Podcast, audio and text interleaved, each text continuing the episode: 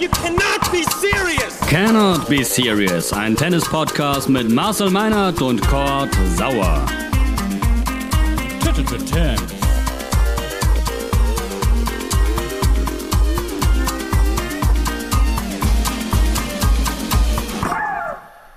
Moin und hallo zur Folge Nummer 30 Cannot Be Serious. Wir sind preisgekrönt. Äh, Zverev gewinnt Madrid Masters und ich spreche drüber mit Marcel Meinert. Hi Marcel. Hola zusammen. Hola Chico. Chico, sagt man das so? Ja, ich glaube schon. Hola Chico. Hallo Marcel, wie sieht's Durchaus. aus? Du, ähm, Zverev holt das Ding in Madrid. Du hast es gestern für Sky kommentiert. Äh, deine ersten Eindrücke und Impressionen. Ja, noch ein bisschen kaputt, ähm, erschöpft von diesen 2 Stunden 40, die sich ja komplett anders dargestellt Warte haben. mal ganz kurz. Hast, hast du gespielt oder, oder Zverev?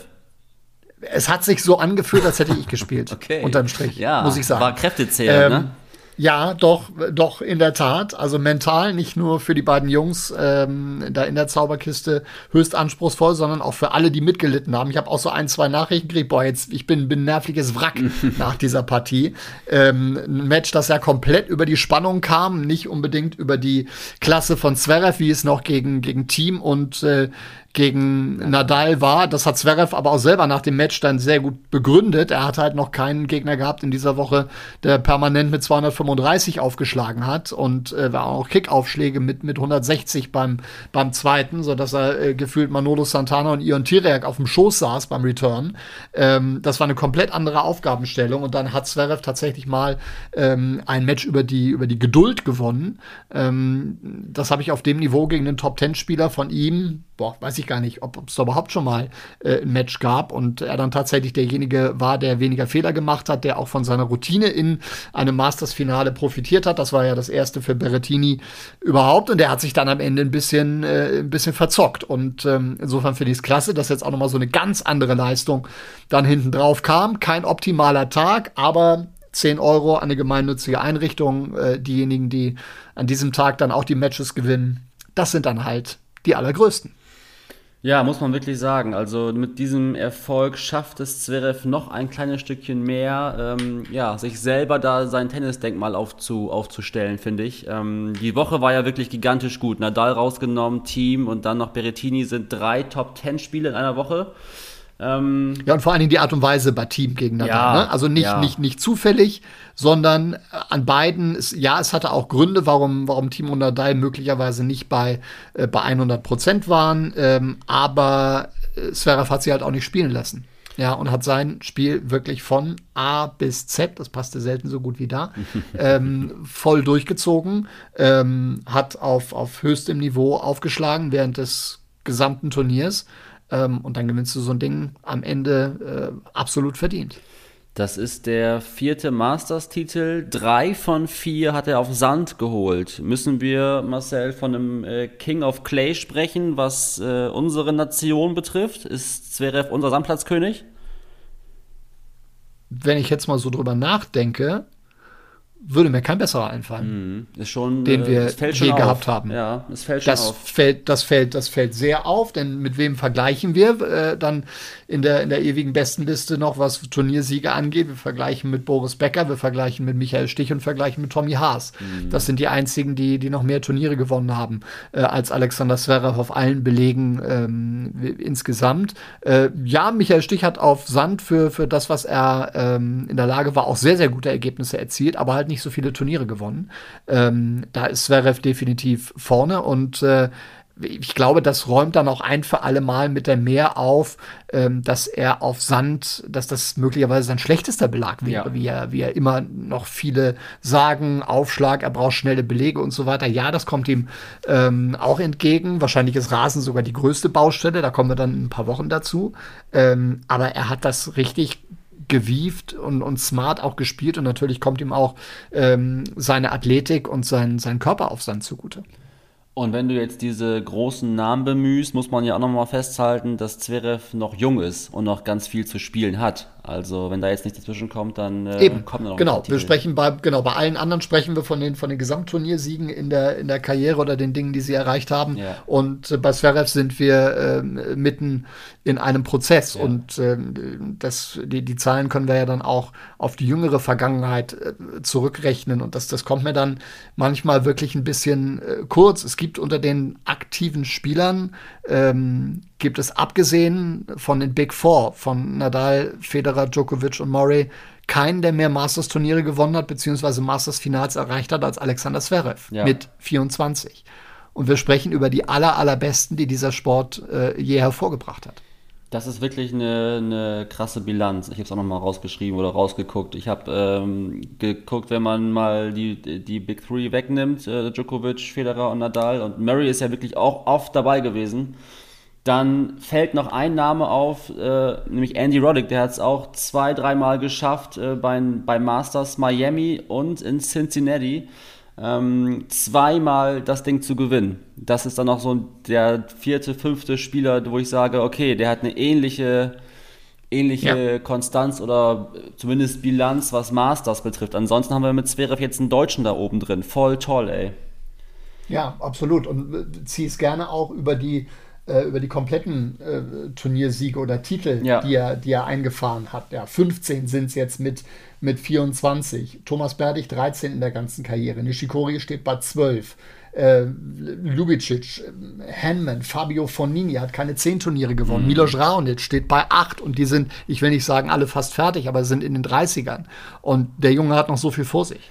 Wir sind wieder wer, Marcel. Endlich im Tennis.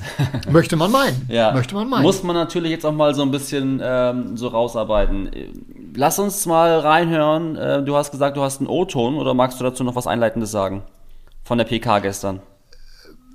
Ja, kann ich gerne. Also wir hatten ja das äh, Glück, Alexander Zverev bei, bei Sky ähm, nach jedem Match, das er gewonnen hat, jeweils für, für drei Fragen äh, zu bekommen. Das war, war prima, dass das geklappt hat. Das konnten wir dann auch so ähm, nach Deutschland äh, transportieren und, und haben äh, diese O-Töne ja dann auch bei uns bei Sky Sport News äh, gespielt. Und dann ist danach ähm, ja dann immer noch die Pressekonferenz äh, für die schreibenden Kollegen, äh, wo die dann die Möglichkeit haben, Fragen zu stellen. Ansonsten ist es bei internationalen Turnieren ja relativ schwierig, wenn man dann äh, nicht vor Ort ist. Dann kann ich auch verstehen, dass, dass diese Masters-Turniere halt ähm, nicht vor Ort besetzt werden. Aber nun kann sich jeder aus seinem äh, heimischen Wohnzimmer halt per äh, Zoom-Call dazuschalten äh, und Alexander Zverev Fragen stellen von der deutschen Journalie. Und ja, das ist dann ein Ausschnitt, als es quasi gestern dazu kommen sollte, dass Zverev äh, ein paar deutsche Fragen beantwortet.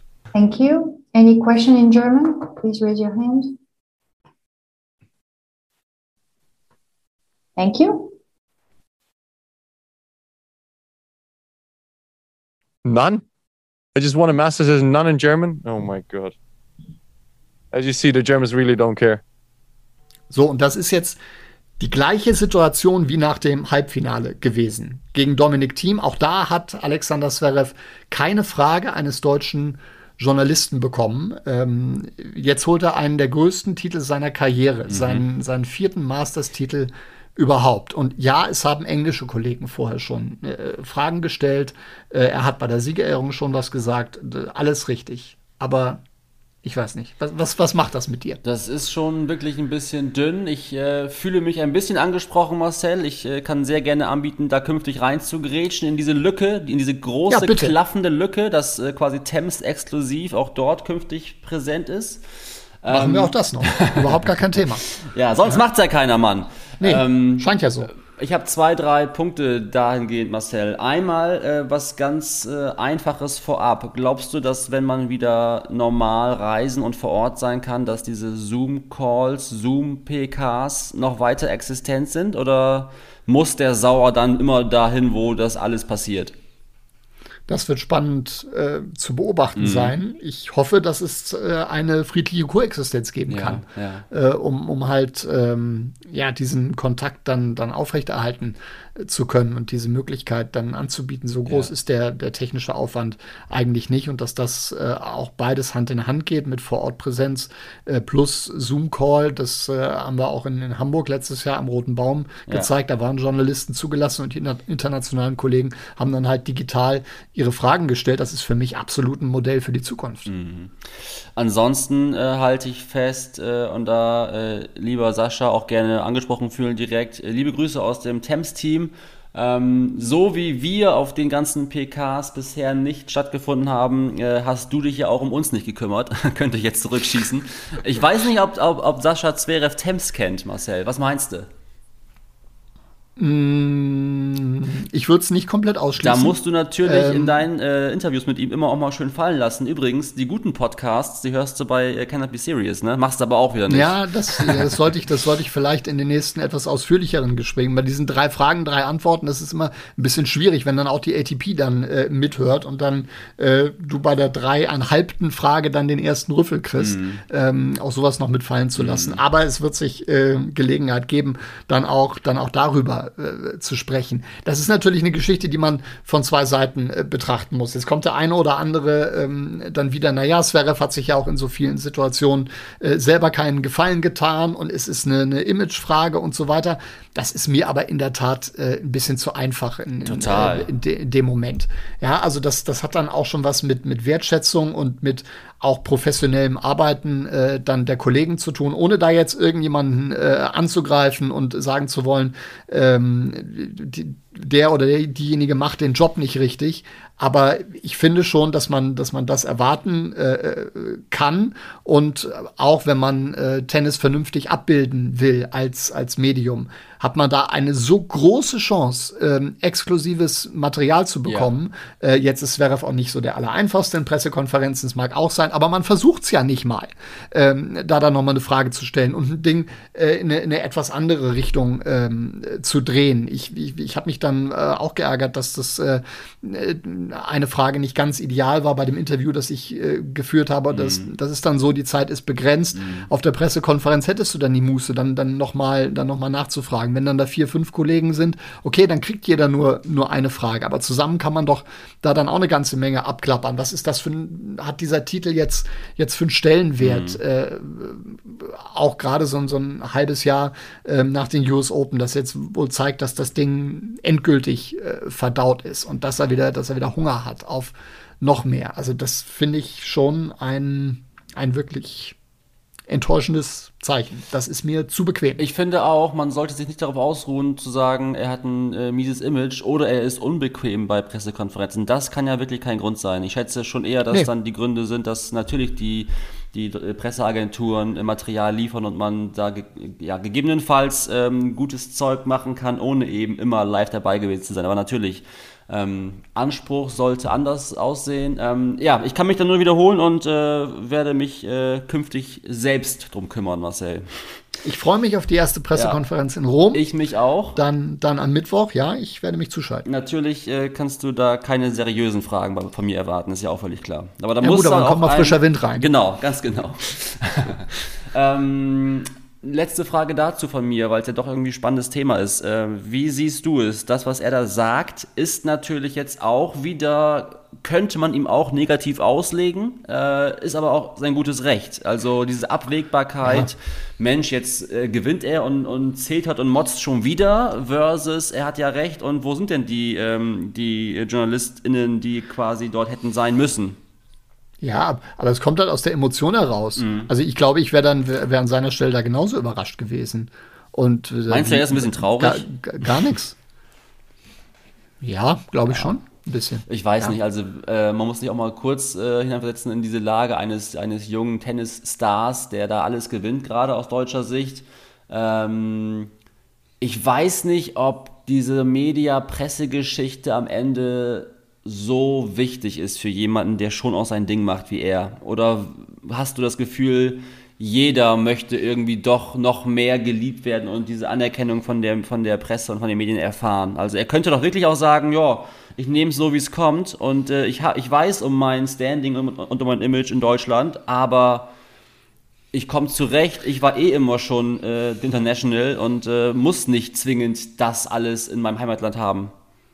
Naja, aber genau das wollte er ja dieses Jahr anders machen Mhm. und ist damit auch sehr offensiv umgegangen in Australien. Und nicht nur er hat das erzählt, sondern sein, sein Bruder äh, hat das auch erzählt, dass Deutschland wieder, wieder mehr Fokus äh, sein, sein soll.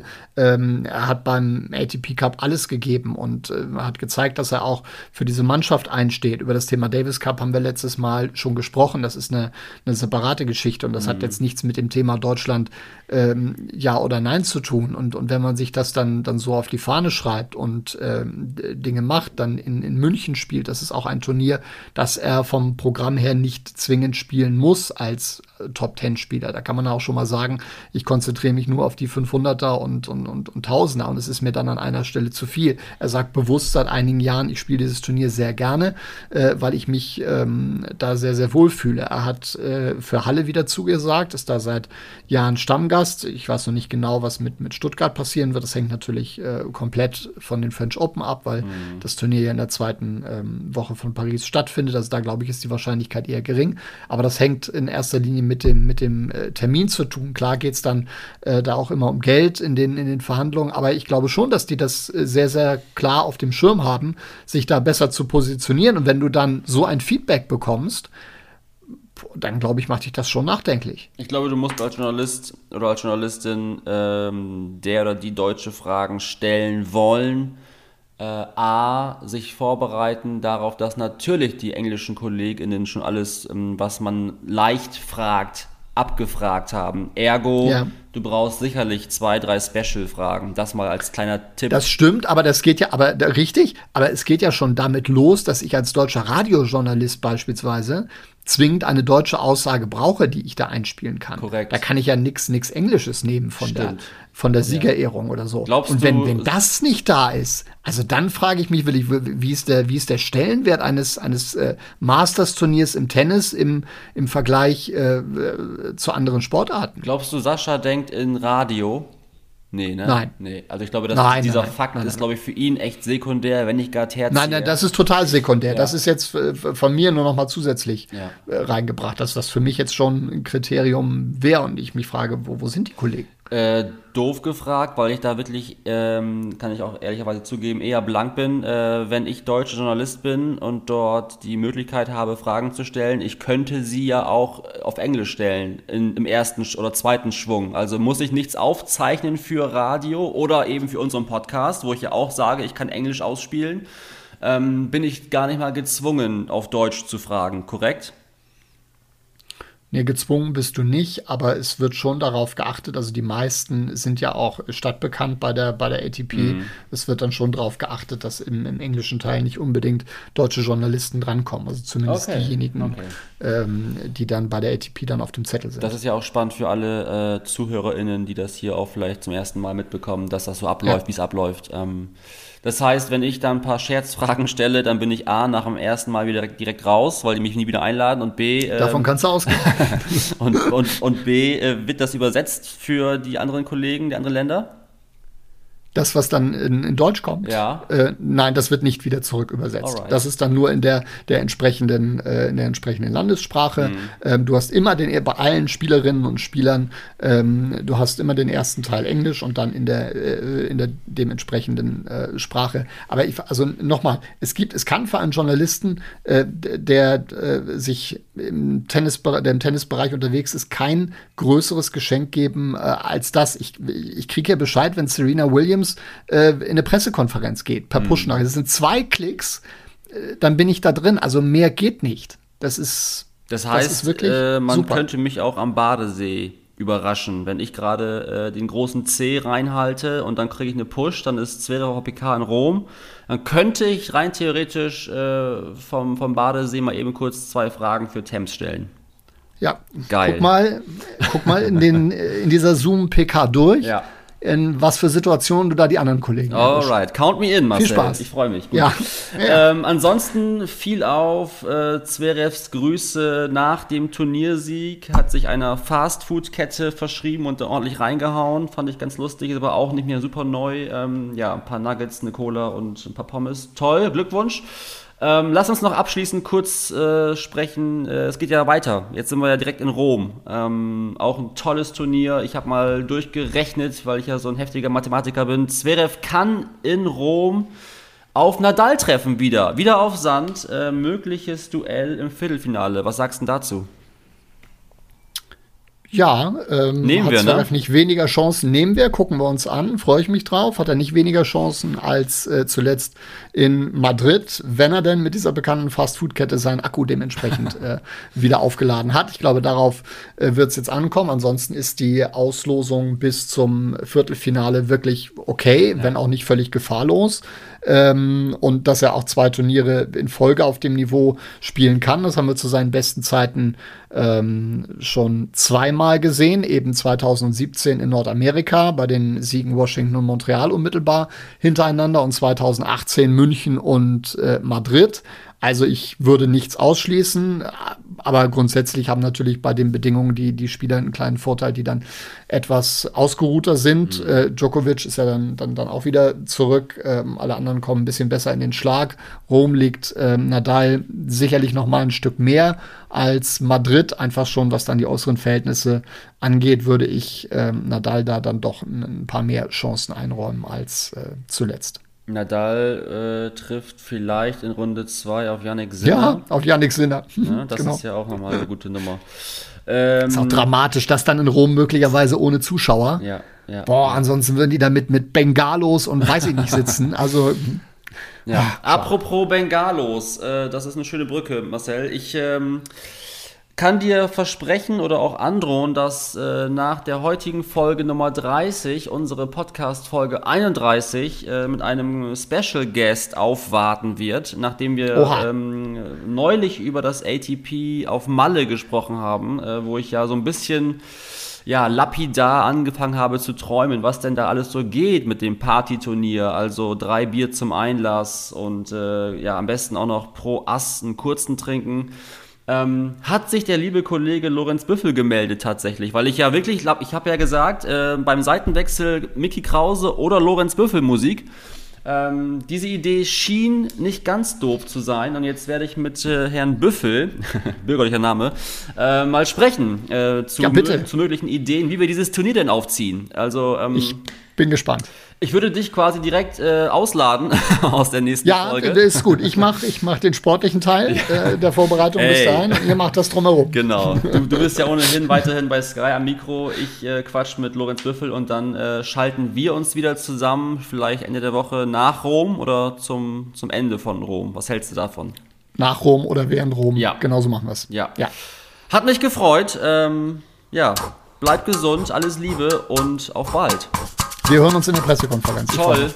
Seht zu. Tschüss. Ciao.